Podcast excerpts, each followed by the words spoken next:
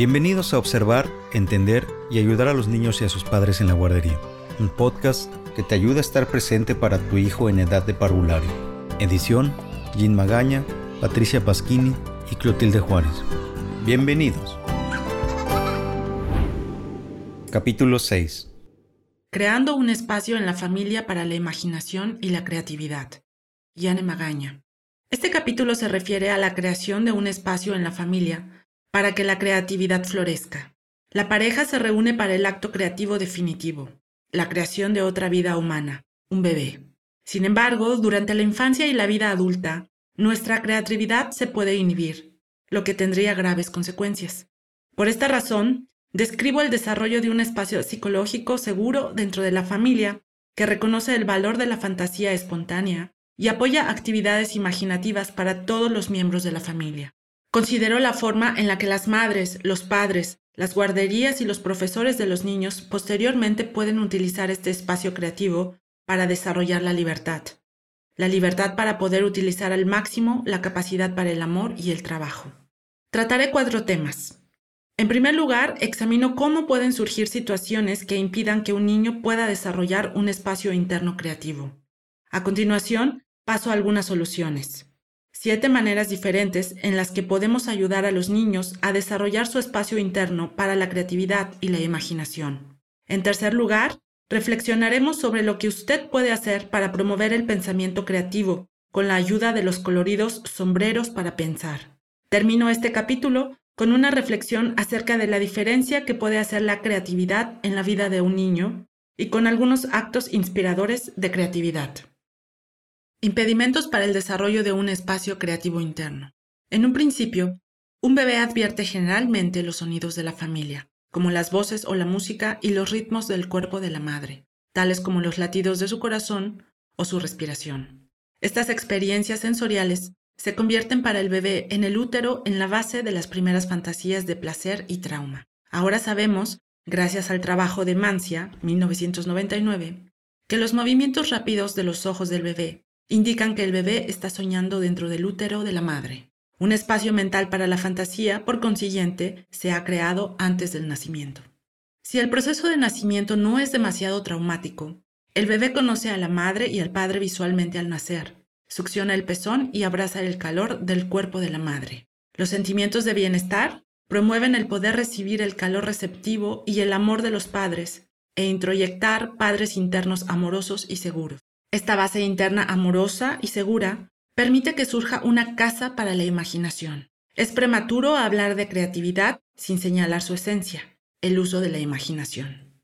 Winnicott, 1960, describe cómo los padres proporcionan un capullo de receptividad a los deseos y necesidades del bebé, por lo que la necesidad genética básica del bebé de padres protectores y nutricios se ve satisfecha.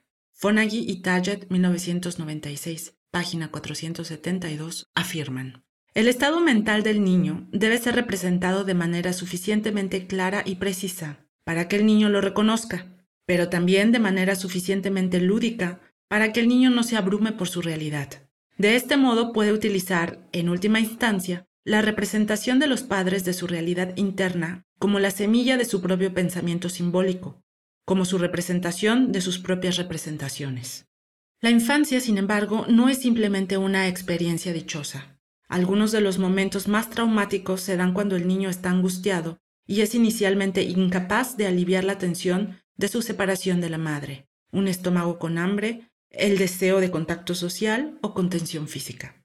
Algunos de los impedimentos para el uso de la imaginación y la creatividad pueden desarrollarse cuando el bebé aún no ha interiorizado de manera suficiente una base interna segura y amorosa una casa para la imaginación, un espacio interno. La identificación adhesiva. Esther Vick, psicoanalista británica, describe cómo uno se puede adherir a las experiencias sensoriales con la finalidad de mantener psicológicamente al self integrado en una pieza cuando surge el terror de caerse en pedazos.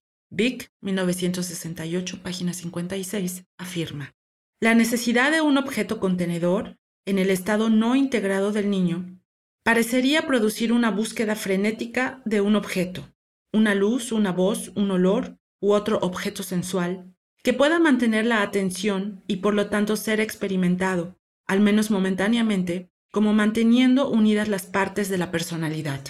El hecho de adherirse a una experiencia sensorial es una protección psicológica utilizada habitualmente. En lugar de tener ya sea una base segura y amorosa internalizada o un padre externo que contenga las ansiedades del bebé. Adherirse a la experiencia sensorial debe verse normalmente sustituida por la contención de los padres y por la internalización de su capacidad de amar y soportar angustias. Los impedimentos para el pensamiento imaginativo resultan muy evidentes cuando uno ve a un bebé, golpeándose la cabeza repetidamente en ausencia de la madre, meciéndose repetitivamente, apretando la musculatura de su cuerpo de una manera rígida y aterrada, moviéndose sin parar. En el peor de los escenarios, el bebé se aleja y deja el mundo exterior por completo. Un ejemplo de esto, tomado de Cooper y Magaña, 2005, página 25 y 26, se ofrece a continuación. Ana, de 5 meses, y James, de 23 meses. Ana está sentada en el regazo de su madre, tomando su biberón y mirando hacia el exterior. Ella tiene ambas manos alrededor de la parte superior de su biberón, mientras que la madre sostiene el extremo. James se acerca con el chupón de Ana y se lo mete en la boca hasta que el biberón sale a la fuerza. En respuesta, Ana gime y llora. Llorando, James se mete en el regazo de la madre. La leche sigue goteando de la boca quieta de Ana. Ella permanece inmóvil, mirando en línea recta al espacio.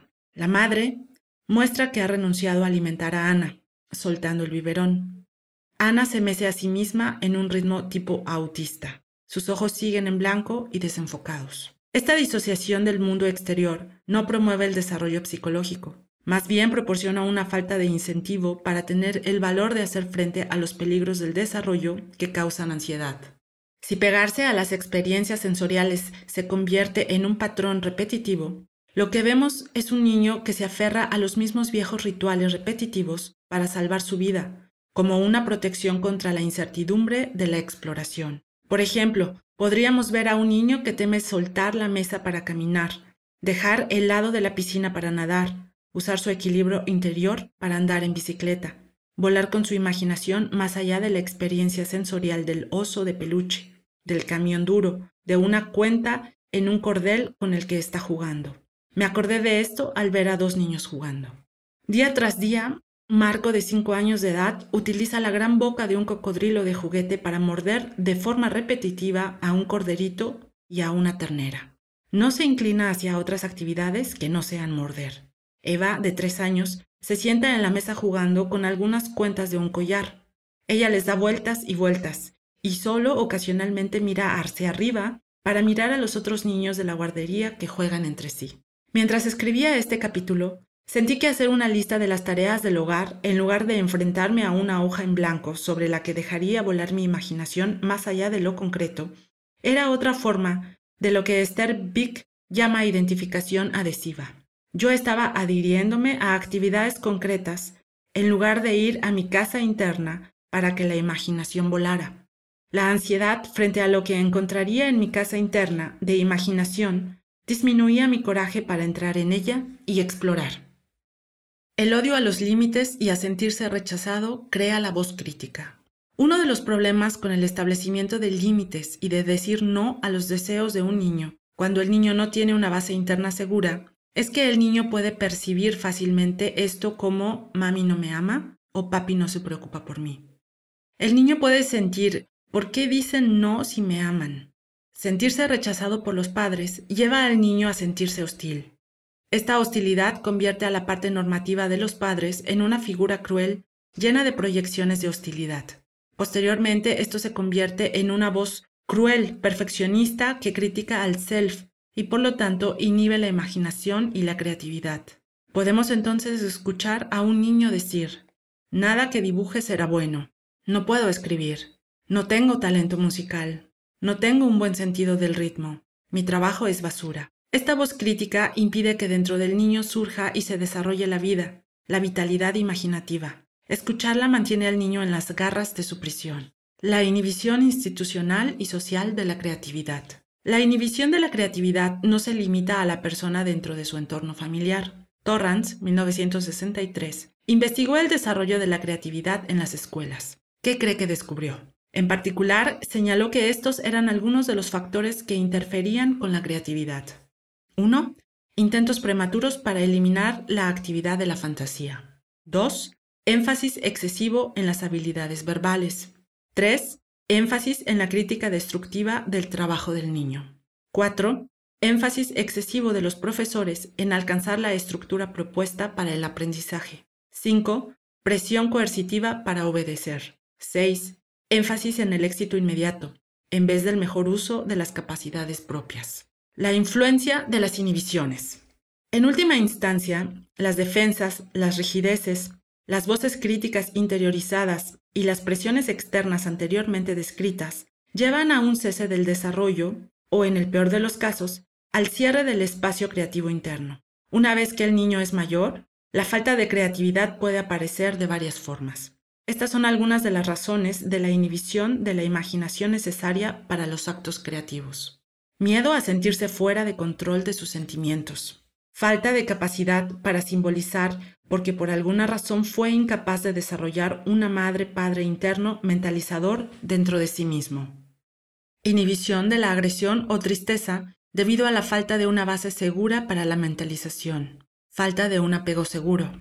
Falta de un fuerte sentido del self en los primeros años y miedo a perderse en las fantasías. Temor a volverse loco o a perder el self por completo. Uso del intelecto o comportamientos obsesivos por miedo a dejar que imágenes concretas de las cosas se rompan dentro y sean transformadas por la imaginación. Miedo al cambio, a la transformación en algo desconocido, abandono emocional, pobreza y privación materna, falta de una casa interna para que surja la imaginación, falta de acceso durante el día a una casa interna para la imaginación que pueda estar volando en los sueños, en el inconsciente personal. Falta de oportunidades si las familias y las escuelas tienen demasiadas estructuras rígidas, demasiadas tareas concretas, demasiado contenido que aprender, demasiada información y no suficiente espacio para la meditación creado a través de un no hacer ninguna tarea específica e imaginando qué hacer de forma espontánea en su tiempo libre. Siete soluciones. Una pregunta importante es la siguiente. ¿Cómo podemos ayudar a un niño a alejarse de sus defensas rígidas y a dirigirse a un futuro creativo e imaginativo? Se puede tomar un camino diferente, aunque este puede implicar una lucha. Se trata de apoyar al niño para que se sienta capaz. Voy a tratar de desarrollar mis capacidades para percibir, sentir, escuchar la experiencia interna, para simbolizar sin que me importen mis limitaciones, sean cuales sean mis capacidades. Este estado de la mente consiste en elegir un camino de desarrollo inexplorado, incierto y arriesgado. Se requiere valor para estar abierto a la experiencia externa y a la imaginación. Veamos que el bebé en la primera infancia es curioso por naturaleza y explora con valentía cuando busca el cuerpo de la madre y la voz del padre. Magaña 2002, página 86. Ella describe esto. El brazo de Eric, un bebé de un mes, está sobre su pecho con los dedos apretados cerca de su hombro. Sus piernas ligeramente flexionadas permanecen quietas. Mamá con energía, durante unos siete minutos del pecho. Luego extiende su brazo y poco a poco extiende sus dedos, como los pétalos de una flor abriéndose. Sus dedos se mueven suavemente a lo largo de la blusa de la madre y comienza a deslizar su mano por su pecho muy lentamente. Magaña 2002, página 86. Todos nacemos libres para explorar, para ser curiosos e imaginar. King 2011 nos dice, Apertura es una palabra profundamente conmovedora. La apertura, la apertura del corazón y las manos abiertas son los nutrientes más ricos con los que podemos cultivar nuestras vidas. Estar totalmente abierto permite experimentar el mundo nuevamente. Estar abierto es ser plenamente humano, ser receptivo, poder empatizar, amar, experimentar todas las maravillas del mundo, experimentar la variedad, momento a momento, tal como viene. Es un reto permanecer abierto en un mundo que hace todo lo posible para cerrarte. Ser capaz de alcanzar la apertura hace del vivir una aventura. Con demasiada frecuencia delegamos a los educadores toda la tarea de ayudar al niño a usar su imaginación, cuando de hecho la familia puede también desempeñar un papel extremadamente importante en el fomento de la imaginación cuando están juntos. Aprendamos de algunas personas creativas cómo fomentar en la vida familiar el desarrollo de una casa interior donde pueda volar la imaginación. A continuación presentaré siete diferentes propuestas. Las siete soluciones. 1. El uso de la identificación imaginativa con otros miembros de la familia, así como con cuentos de hadas y personajes de cuentos. Toda la familia puede escuchar un cuento de hadas. A continuación, pueden significar roles en el cuento y describir cómo se sienten en ese papel. Esta puede ser una actividad divertida para toda la familia, no solo para los niños en edad escolar. Los niños suelen jugar de forma espontánea a papás y mamás o a educadores. Los miembros de la familia pueden jugar distintos papeles en la familia y decir lo que harían en el papel de la madre o el padre. Juegos de roles como este permiten a los miembros de la familia imaginar otra realidad en la que pueden comunicar sus sentimientos y necesidades sin que el niño tenga que ser tan explícito o verbal acerca de lo que siente. Otra actividad creativa es la técnica de la silla vacía. Un miembro de la familia se sienta en la silla e imagina lo que podría sentirse si fuese María. Esto podría ser particularmente útil un día en que una niña se niega a comer, está de mal humor o es incapaz de salir de su retiro o hablar después de un berrinche. La familia puede sentarse en un círculo alrededor de la niña y los padres podría sugerir que los miembros de la familia, incluidos ellos mismos, se imaginaran cómo podría sentirse María ese día. 2. Destacar el valor de los sueños, ayudando a los miembros de la familia a acostumbrarse a capturar los sueños por la mañana y a discutirlos junto con el tema representado en ellos. Dibujar sueños, escribir sueños del pasado, imaginar sueños para el futuro y hablar de los sueños en familia puede fomentar más conexiones con la raíz de la fantasía, los procesos inconscientes. Pearls y colegas en su libro Terapia Gestáltica, Excitación y Crecimiento de la Personalidad Humana afirman que el sueño es un mensaje de uno mismo a uno mismo, a cualquier parte de ti que está escuchando. El sueño es posiblemente la expresión más espontánea del ser humano, una obra de arte que cincelamos de nuestras vidas. Todos los aspectos del sueño son parte del que sueña, pero una parte que en cierta medida no es reconocida y se proyecta sobre otros objetos. Bion, Schneider 2010, dice que el sueño implica la búsqueda de la verdad por medio de pensar y sentir. La mente se enriquece y se desarrolla a través de la creación de dramas pictóricos de experiencias emocionales vividas, encontrando nuevas oportunidades para entender las ideas de manera diferente o encontrar soluciones a un problema emocional. Distintas formas de provocar la discusión sobre los sueños son 1. Podemos animar a los niños a que dibujen y cuenten sus sueños como una manera de iniciar conversaciones acerca de sentimientos cuya descripción no tiene suficientes palabras. Al igual que los niños de la tribu Senoi, usted podría alentar a sus hijos a asumir que los sueños podrían ser parte de una conversación normal acerca de lo que pasó anoche. 2. Si hay un monstruo en el sueño, como un oso, un ladrón o un matón, los miembros de la familia pueden discutir formas de utilizar la propia fuerza personal para encontrar seguridad, para luchar y para hacer propia nuestra agresión en lugar de proyectarla en el monstruo. 3.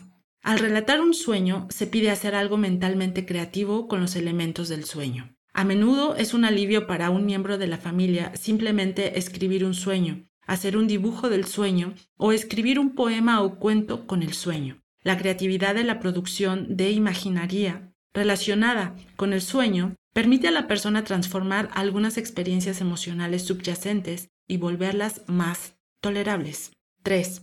Estar abiertos a escuchar el corazón y la mente de uno mismo y de otros en la familia y encontrar maneras de expresar esas experiencias espontánea y simbólicamente. El juego familiar del garabateo, Gongsman, Peterson, McInnes y Berwis, 2004, página 47. Haga que el niño escoja a un miembro de la familia para dibujar un garabato en una hoja de papel. Se le indica al niño a continuación que haga un dibujo de esta línea y luego cuente una historia acerca de su imagen. La familia y el niño hablan luego de los personajes, de cómo se sienten y de lo que están haciendo. Una vez que se haya completado el análisis, se le pide al niño que dibuje una línea ondulada en otra hoja de papel y elija a otro miembro de la familia para crear una imagen a partir de su línea y que cuente una historia sobre ella. La máquina del tiempo imaginaria. Selecman 2000, página 129. Al niño se le da la siguiente indicación. Digamos que tengo aquí una máquina del tiempo imaginaria y una vez que entras puedes ir a cualquier lugar en el tiempo, en el pasado o en el futuro. ¿A dónde irías? Prosiga con preguntas que pueden incluir ¿qué verías allí? ¿Con quién te encontrarías y hablarías? ¿Sobre qué hablarías? Si tú y esa persona del pasado se metieran en la máquina del tiempo y regresaran hasta la actualidad, ¿cómo te ayudaría esta persona hoy en día? ¿Qué consejo le darías? ¿Cómo te ayudaría con tus padres? ¿Qué traerías de vuelta desde allí para ayudarte en este momento? Hay otras maneras de dramatizar el pasado e imaginar el futuro. A veces un niño disfruta de la oportunidad de ser un pequeño bebé de nuevo con los padres. Esto puede ser especialmente útil cuando hay un nuevo hermano de pocos meses de edad y el niño se da cuenta de lo mucho que recibe el bebé de los padres en cuanto a atención, caricias y alimentación. Un niño a veces de forma espontánea se hace el bebé de nuevo. Esta es una oportunidad para hablar de esa experiencia juntos, como también un momento para unirse a su hijo en su ser un bebé nuevamente, el papel del padre del bebé antes de volver a la edad actual del niño y descubrir lo que podría tener de bueno tener su propia edad y poder hacer ciertas cosas. Hablando con jóvenes, he descubierto que a ellos también les gusta recordar cuando eran bebés y que los padres hablen de esa época. También les puede gustar imaginarse a sí mismo dentro de 10 años, 20 o 30 años. ¿Qué harías si tú fueses la madre de nuestra casa? ¿Qué harías de manera diferente? Estos diálogos pueden ser una manera imaginativa de mejorar la calidad de las relaciones familiares. Las discusiones del futuro también pueden implicar centrarnos más en este momento. Me gustaría ser una escritora cuando sea mayor, dijo una joven. Cuando se le preguntó sobre qué quería escribir, explicó que de su enfermedad, anorexia nerviosa. Le dije, ¿por qué esperar hasta que seas mayor para hacer eso? El año pasado publicó su libro a los 15 años. Por supuesto, no siempre tienes que esperar para hacer las cosas cuando seas mayor. El hijo de siete años de Marion Milner publicó su libro de cuentos, Milner 2012, y los niños pequeños de Tempo Lineare publicaron sus dibujos de los cuentos de hadas, Pasquini 2002. Con suficiente apoyo sin importar la edad que tengas, muchas más cosas de las que puedes imaginar son posibles. El otro tema común que suelo oír es, Voy a hacer algo creativo para mí mismo cuando los niños estén en la escuela secundaria o cuando se vayan de casa. Sin embargo, tiene que ser imposible encontrar una noche una vez por semana para que los padres hagan algo ahora, ya sea por separado o en conjunto si una niñera está disponible. La vida no es únicamente para los niños. Ellos se sentirán aliviados e inspirados si ven que sus padres también están cumpliendo sus potencialidades imaginativas y creativas. 4. Creación de tiempo especial para los niños y para los padres. Cargar el desarrollo de la creatividad y la imaginación de manera exclusiva sobre los niños, mientras los demás disfrutan de manera indirecta de sus logros, resulta poco útil y estresante. Más bien, es importante que cada uno de nosotros tengamos en cuenta la forma en la que promovemos el desarrollo del pensamiento imaginativo de los educadores, padres y profesionales, al mismo tiempo que proporcionamos a los niños buenas oportunidades para desarrollar actividades imaginativas y creativas. Aquí presento algunas maneras en las que el adulto puede liberar sus propias fuerzas creativas. 4A. La captura de sensaciones, sentimientos y pensamientos mariposa. Para los adultos, recomiendo la lectura de El no ser capaz de pintar o Not Being Able to Paint de Milner 1950 y A la manera del artista, An Artist Way de Cameron 1995. Milner sugiere que es posible que nos aferremos a la balsa del pensamiento lógico, por temor a los mares agitados de la imaginación. Hace hincapié en la necesidad de oscilaciones constantes entre la fusión con el objeto, difuminando las fronteras con el fin de crear símbolos más prácticos, de sentido común y estados más lógicos y diferenciados. Cree que los niños sin una madre interna segura pueden por seguridad aferrarse desesperadamente al hecho de pensar de una manera racional. Milner siente que es posible recuperar piezas perdidas del self a través del uso de la imaginación y la simbolización. En su libro, El no ser capaz de pintar, 1950, describe la forma en la que uno tiene que sacrificar el viejo self conocido para sumergirse en un espacio vacío desde el cual se puede desarrollar confianza en que algo nuevo y valioso pueda crecer desde el inconsciente. Ella aboga por una especie de introspección que conlleva la observación de los pensamientos fugaces que llama pensamientos mariposa, porque se van de la mente muy rápidamente. Milner sugiere que observar y tomar conciencia de los pensamientos fugaces a través de dibujos o de la escritura, así como ser cada vez más profundamente conscientes de las propias experiencias sensoriales, promueve el crecimiento de la imaginación y del self.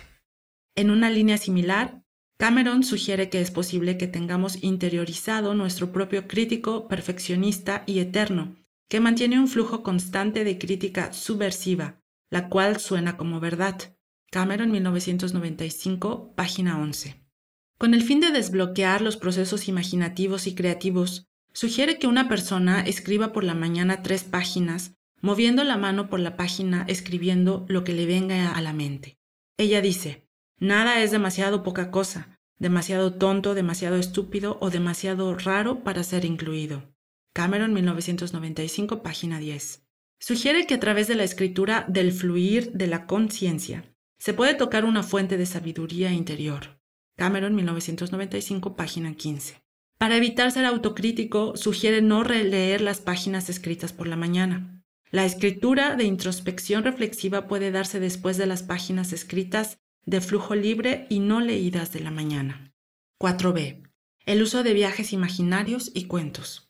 Completar historias no es solo una actividad para los niños. Por ejemplo, usted podría reunirse con amigos y miembros mayores de la familia para completar las historias del libro de Calvino, 1979. Si una noche de invierno un viajero, leyendo unas pocas líneas de alguno de los doce capítulos, enganchará con la historia. Entonces la historia se interrumpe repentinamente y surge la oportunidad de seguir el resto de la historia como grupo. Por ejemplo, hay historias escritas en el estilo de Borges, Chekhov y un western europeo. 4c. Uso del juego espontáneo y una caja para tiempo especial. Por supuesto, los padres necesitan estar atentos y acompañar, en lugar de interferir, el juego espontáneo de un niño, ya que el niño está contando espontáneamente la historia de sus sentimientos y pensamientos inconscientes. Por extraño que pueda parecerle, utilizar una caja de tiempo especial con figuras humanas y animales de juguete puede también ser útil para adultos o parejas. Podría darse cuenta de que surgen historias de su interior si utiliza juguetes de sus hijos para imaginar cómo está experimentando el mundo en este momento. Esta representación es un poco como un sueño que muestra experiencias interiores profundas y enterradas que tal vez desee examinar más a fondo, pero que no hay palabras para describir. Puede acercarse a su pareja real y a su self oculto a través de las representaciones físicas, utilizando animales y figuras humanas tridimensionales para representar sus experiencias personales del momento o del pasado. Tratar de entender los temas presentes en los conflictos internos, las tensiones, el dolor y la alegría que están presentes en la representación de estados de la mente, puede ser una actividad muy enriquecedora y creativa que libera el self y para que pueda existir con más vitalidad en el mundo. 5. Apreciar la necesidad de tiempo, de un espacio seguro ordenado y de apoyo para fomentar la imaginación. A menos que tengamos la capacidad emocional e intelectual de concebir lo que todavía no existe, no hay nada hacia lo que podamos dirigir nuestra motivación para crear algo. Todos tenemos acceso a la imaginación, la imaginación necesaria para que surja la creatividad. Liu y Nope Brandon, 2009. Lo que diferencia a una persona creativa de una persona no creativa se encuentra en el desarrollo de un espacio interno vacío, del tiempo, la motivación y el esfuerzo por desarrollar la imaginación y ser creativo de alguna manera. Para llegar a ser realmente creativo, se requiere de mucha práctica de la actividad. Una buena práctica es la liberación del control del ego sobre la situación hasta el punto de dejar que la imaginación y los errores cometidos en la creación nos guíen. Una buena práctica consiste en tener un entorno seguro donde el temor a ser correcto no exista. Un entorno seguro permite que la persona que crea aprenda de la experiencia de imaginar y crear a partir de esas imaginaciones. Liu y Nope Brandon, 2009, página 189. La motivación para la creatividad solo puede venir desde dentro, pero muchas personas creativas han sido inhibidas por los comentarios negativos y pesimistas realizados por su familia o amigos. la motivación para crear algo donde la propia imaginación puede estar relacionada con el deseo de reconocimiento, aprobación, catarsis, validación, un desafío a la mortalidad, a la sublimación del instinto de nacimiento, a la excitación de los sentimientos de pasión y vitalidad y a un deseo de poner orden en el caos. Palacio 2008. 6. Explorar y luego elegir un área para el desarrollo. Muchas personas tienen múltiples talentos. Sin embargo, para mostrar la creatividad en última instancia, tenemos que dedicarnos a un determinado tipo de esfuerzo creativo y desarrollar esa área específica.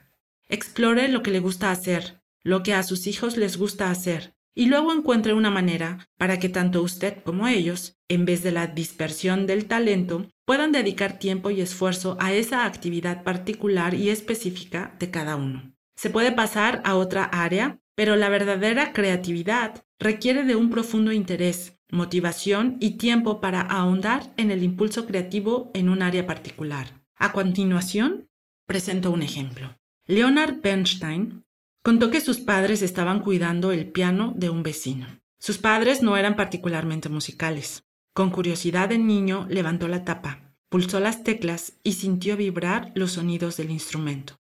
Una ola de emoción lo recorrió entero. No sabía por qué sucedía eso, pero supo entonces que quería pasar tanto tiempo como pudiese haciendo ese tipo de sonidos. Había encontrado su medio. Robinson 2001, página 129. La creatividad no es tanto una facultad separada, sino una actitud de intervenir tiempo y esfuerzo para ver nuevas posibilidades de percibirse, expresarse y hacer algo con estas posibilidades. Robinson 2001, página 137. 7. La promoción de la imaginación y la creatividad espontánea. La investigación de Torrance 1963 en las escuelas sugiere que los profesores podrían promover la creatividad en los niños haciendo lo siguiente. Tratando las ideas o preguntas inusuales con respeto. Proporcionando suficientes oportunidades para aprender por iniciativa propia y sin evaluar ya que la evaluación promueve ponerse a la defensiva, mostrando a los niños que sus ideas tienen valor y fomentando la autoexpresión. Para promover la creatividad, los padres deben asegurarse de que los niños tengan periodos de tiempo para soñar despiertos, pensar y sentir cosas que no sean trabajo escolar. Del mismo modo, los padres necesitan tiempo libre de las tareas no creativas con el fin de soñar. Freud incitó a un cambio a la acción con el fin de que surgiera la creatividad de la imaginación espontánea. Describió cómo las creaciones de arte aumentan los sentimientos de identificación debido a las oportunidades para compartir experiencias emocionales de gran valor. Freud, 1927, página 18. Él alentó a John Riviere, psicoanalista inglesa, a escribir, a extraer de sus pensamientos y a hacer algo con sus ideas para que pudieran tener una existencia independiente de ella. De manera más importante, el amor de una buena madre, acompañado por la fe de la madre en que el niño va a ser una persona valiosa y creativa, es el antecedente de la creatividad. La imagen de una madre que confía sostendrá un niño durante toda su vida y facilitará su lucha para soportar los dolores de la búsqueda innovadora. Arietti dice que un anhelo de amor promueve una agitación interna para expandirse a uno mismo. Ariete, 1976, página 29.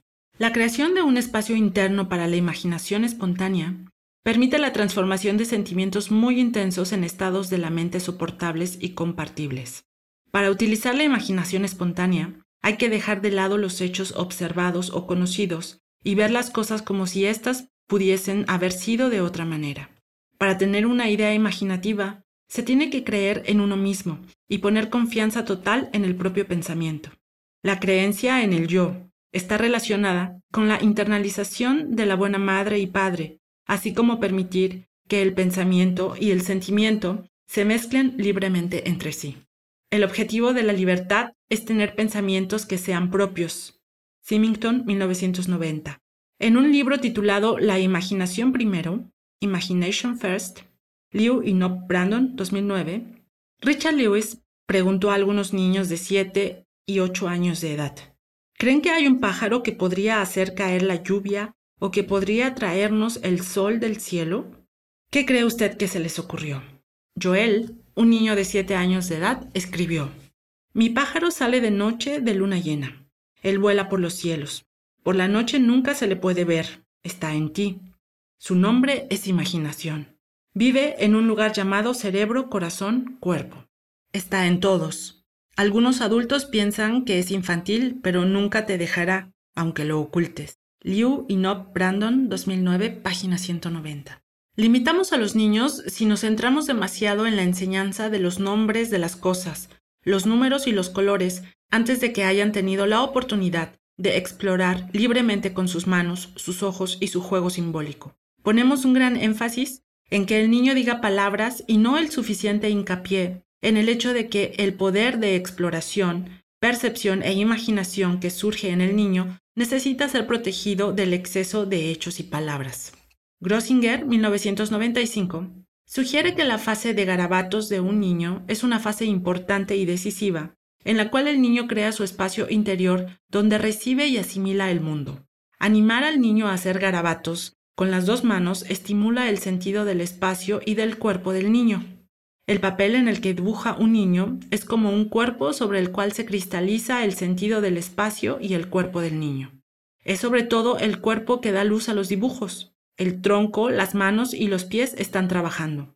A través de la participación de ambos lados del cuerpo del niño, ambas manos en el dibujo, el niño experimenta una liberación de la constricción de mantener el dibujo conceptual vinculado con el lenguaje. Grossinger, 1995, considera que es bueno combinar el dibujo con entrenamiento físico y ejercicios de respiración. Ahora entiendo por qué a Wordsworth, al igual que a muchos poetas, le gustaba caminar antes de escribir. La pintura con las dos manos también puede ser una forma de trabajar las experiencias psíquicas y los conflictos.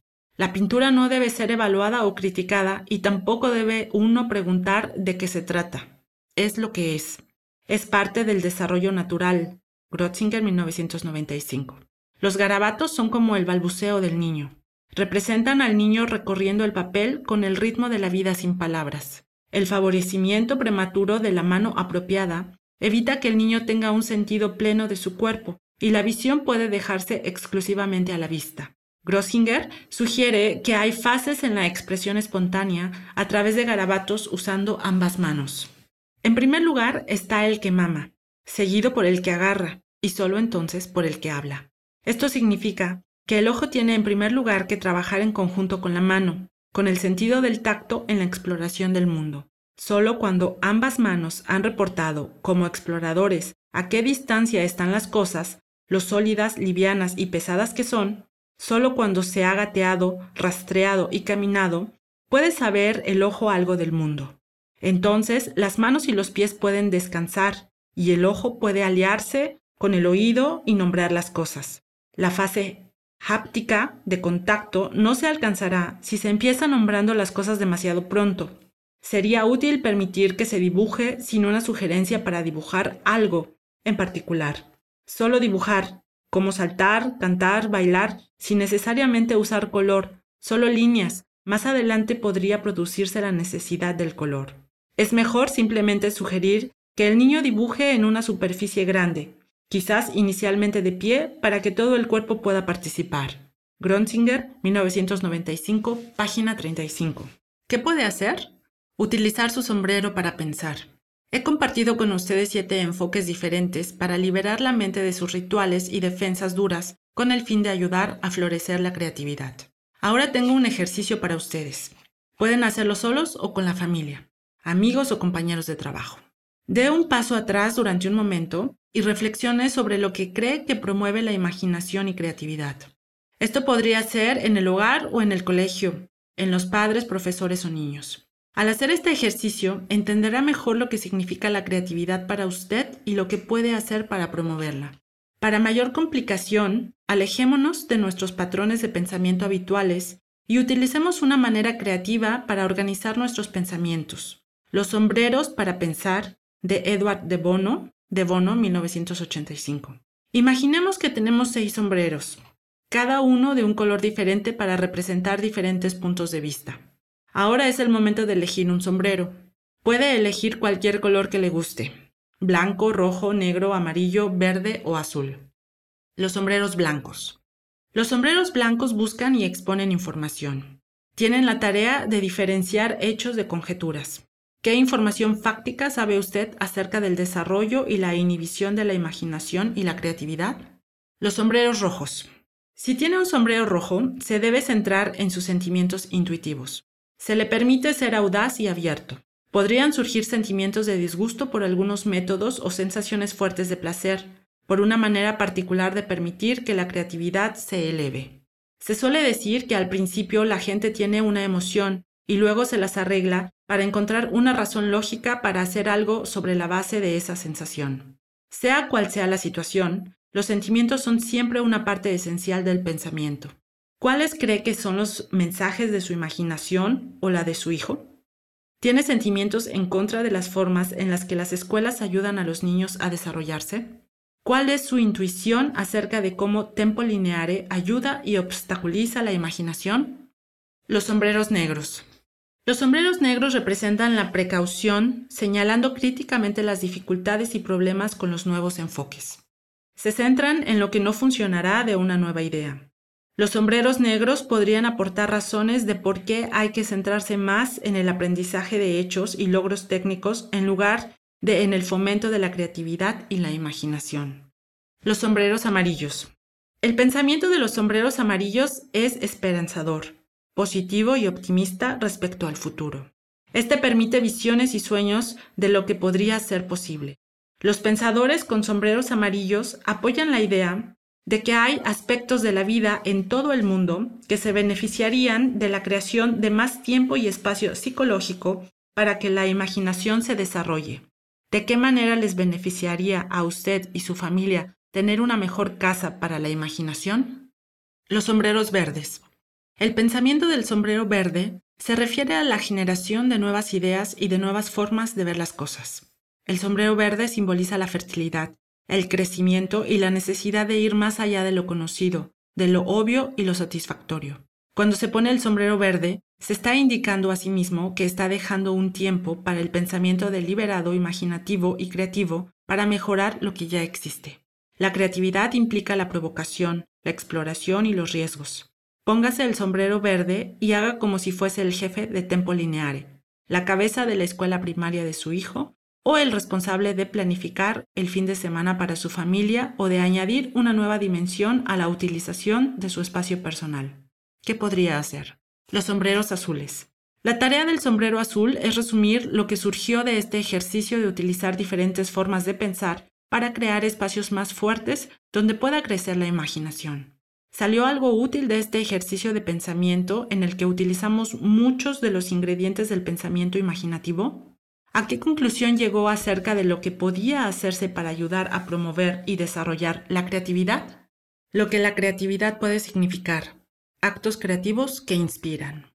Bolavkova, 1993, cuenta la historia de Friedel Dicker Brandeis, una artista que acumulaba materiales como papel de desecho, cartón o papel para embalar o envolver para los niños en el campo de concentración de Terezín, cerca de Praga, en Checoslovaquia. Friedel iba de un campo de concentración a otro, trabajando con los niños utilizando estos materiales de arte. Ella les enseñó la importancia de la observación, la paciencia y la liberación de uno mismo de la rutina que paralizaba y adormecía del mundo exterior del campo de concentración y del mundo interior del terror. Ella les contaba cuentos infantiles, al igual que Patricia Pasquini en Tempo Lineare. Después, los niños actuaban los cuentos de hadas o historias que escribían, creaban y cantaban óperas infantiles y hacían dibujos. Los niños dibujaron sus mundos interiores ocultos y sus emociones torturadas. De esta manera, Friedel pudo entrar en sus mundos y tratar de sanar. A través del arte ayudó a restablecer un equilibrio en la conciencia temblorosa de niños aterrorizados. De estos 15.000 niños que durante un tiempo jugaron y dibujaron, solo 100 sobrevivieron. Expresar sus sentimientos a través del arte y la poesía permitió a los niños moderar el caos de sus cortas y amenazadas vidas. A ellos les encantaba dibujar y escribir con su profesora Friedel. Los niños utilizaron estos momentos preciosos cuando estaban vivos. Aquí hay dos poemas que escribieron. El primero, Enfermedad, fue escrito por Franta Bass. Enfermedad. Tristeza, quietud en la habitación. En el centro, una mesa y una cama. En la cama, un niño febril. Su madre se sienta junto a él, con un pequeño libro. Ella le lee su historia favorita, e inmediatamente la fiebre disminuye. Fran Tabás, en Bovalavkova, 1993, página 30. Pavel Friedman escribió el siguiente poema en 1942, mientras estaba en Terresín. Nunca vi otra mariposa. He vivido aquí siete semanas, encerrado dentro de este gueto, pero he encontrado lo que amo de aquí. Los dientes de león me llaman, y las ramas del blanco castaño en el patio. Solo que nunca vi otra mariposa. Esa mariposa fue la última. Las mariposas no viven aquí, en el gueto. Pavel Friedman, en Bolavkova, 1993. En sus poemas, los niños del campamento Teresín expresaron sus anhelos de irse a otro lugar donde hubiese gente más amable. Había un anhelo de hogar y miedo. Al ver las ejecuciones les entró miedo y pudieron hablar de ello en sus poemas, sabiendo que estaban condenados a morir. Sus dibujos y sus poemas nos hablan.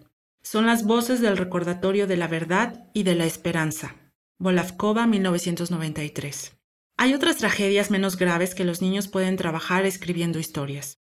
Por ejemplo, el padre de un niño era pintor y gradualmente perdió la vista.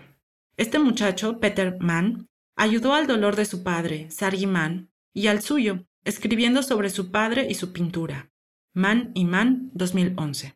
Al hacerlo, nos ayudó también a nosotros a comprender algo acerca de ver y no ver, lo que es importante para nuestra propia capacidad de observar, imaginar y crear a partir de nuestras propias experiencias. Mann describe cómo dibujar es cuestión de deliberar y de tratar de entender el mundo tal y como lo percibimos. Describe cómo es necesario mirar con mayor esfuerzo lo que se ve. Como persona vidente, experimentaba con la visualización del espacio caminando con los ojos vendados durante el día. He hecho esto con los niños, tratando de ayudarles a volverse más íntimos con sus sensaciones corporales, emociones y percepciones distintas a las de la visión. Posteriormente hablaban y escribían sobre su experiencia. Caminar fuera de su escuela conocida se convirtió en una aventura nueva y significativa para ellos.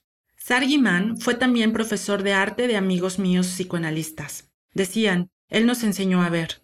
El desarrollo de la imaginación dentro de la familia puede implicar una visión más profunda, más aguda y traer todo tipo de diferentes posibilidades para la expresión de la propia experiencia.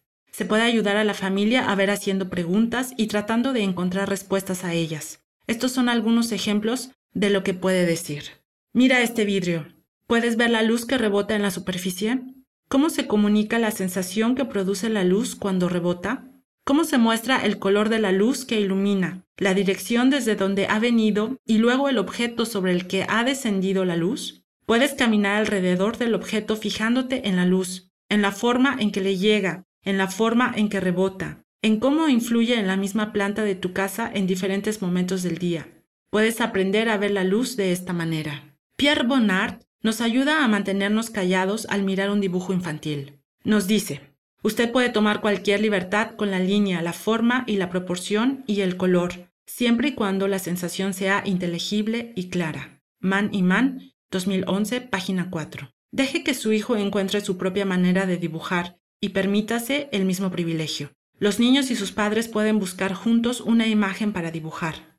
Man y Man dicen, en la búsqueda de una experiencia espacial, los ojos pueden moverse muy rápido, pueden volar, su ojo ve unas hierbas cerca de sus pies, roza el campo, se desliza por la ladera, trepa por los arbustos, va hacia arriba sobre el álamo y los sauces y hacia el cielo vuela en círculos y bucea.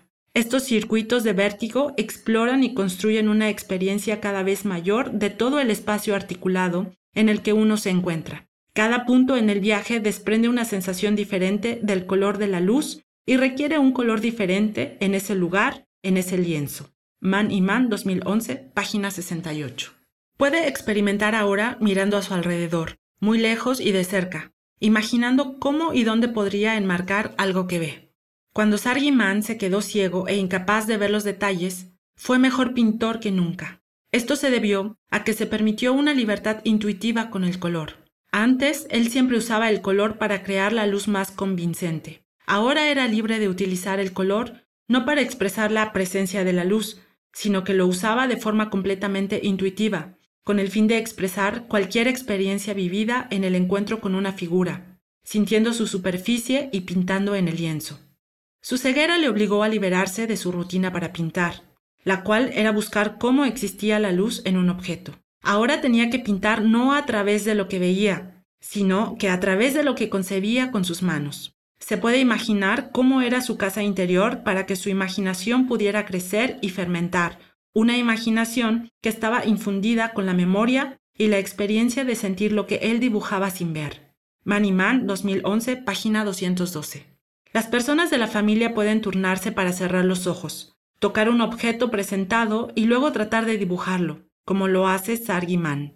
De esta manera, el tacto se convierte en otra forma de ver.